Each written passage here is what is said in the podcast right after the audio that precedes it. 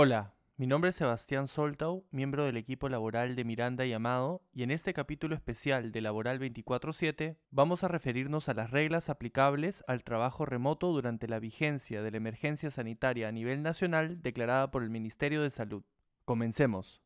Durante esta semana han sido publicados el reglamento y la guía para la aplicación del trabajo remoto, los cuales han precisado lo siguiente. Primero, que el trabajo remoto consiste en modificar el lugar de prestación de los servicios a la casa del trabajador, u otro lugar en el que éste pudiera estar cumpliendo con el aislamiento social obligatorio. Segundo, que corresponde al empleador decidir la implementación del trabajo remoto, para lo cual deberá enviar una comunicación a cada trabajador que precise como mínimo lo siguiente. El tiempo durante el cual se va a aplicar el trabajo remoto, los medios que van a ser empleados para su desarrollo y quién va a ser responsable de proveerlos, la jornada y el horario del trabajo remoto, y las recomendaciones de seguridad y salud en el trabajo que deberán ser observadas por el trabajador mientras que esté trabajando desde su casa, así como el canal para informar sobre riesgos adicionales identificados o accidentes de trabajo. La comunicación comentada podrá ser enviada por cualquier medio que permita al empleador contar con una constancia de su envío, como un correo electrónico, chat interno, WhatsApp, entre otros. Cabe señalar que el anexo 2 de la guía para la aplicación del trabajo remoto contiene un modelo referencial de esta comunicación. El reglamento y la guía también precisan lo siguiente. Primero, que el empleador debe dejar constancia de la asignación de labores y de la implementación de mecanismos de supervisión y reporte a efectos de alegar un incumplimiento de las obligaciones del trabajador.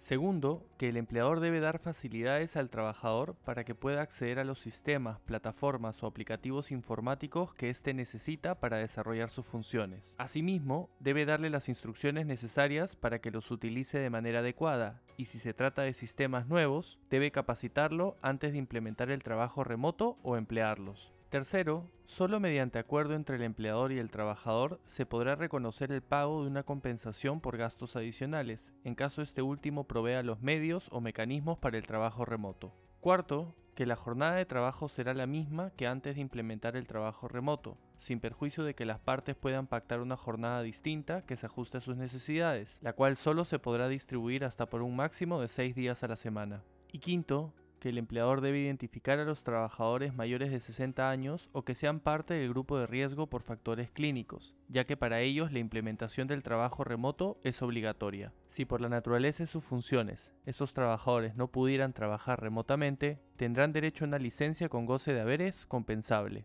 ¿Qué podría suceder si una empresa no cumple estas u otras reglas aplicables al trabajo remoto? Por un lado, podría ser multada por la comisión de las infracciones muy graves introducidas por la segunda disposición complementaria del Decreto Supremo número 010-2020-TR y por otro, podría ser demandada por sus trabajadores si, por ejemplo, los sanciona por incumplir sus obligaciones sin antes haberles asignado labores, o se produce un accidente y al trabajador accidentado nunca se le dieron las recomendaciones de seguridad y salud en el trabajo que debía observar durante el trabajo remoto.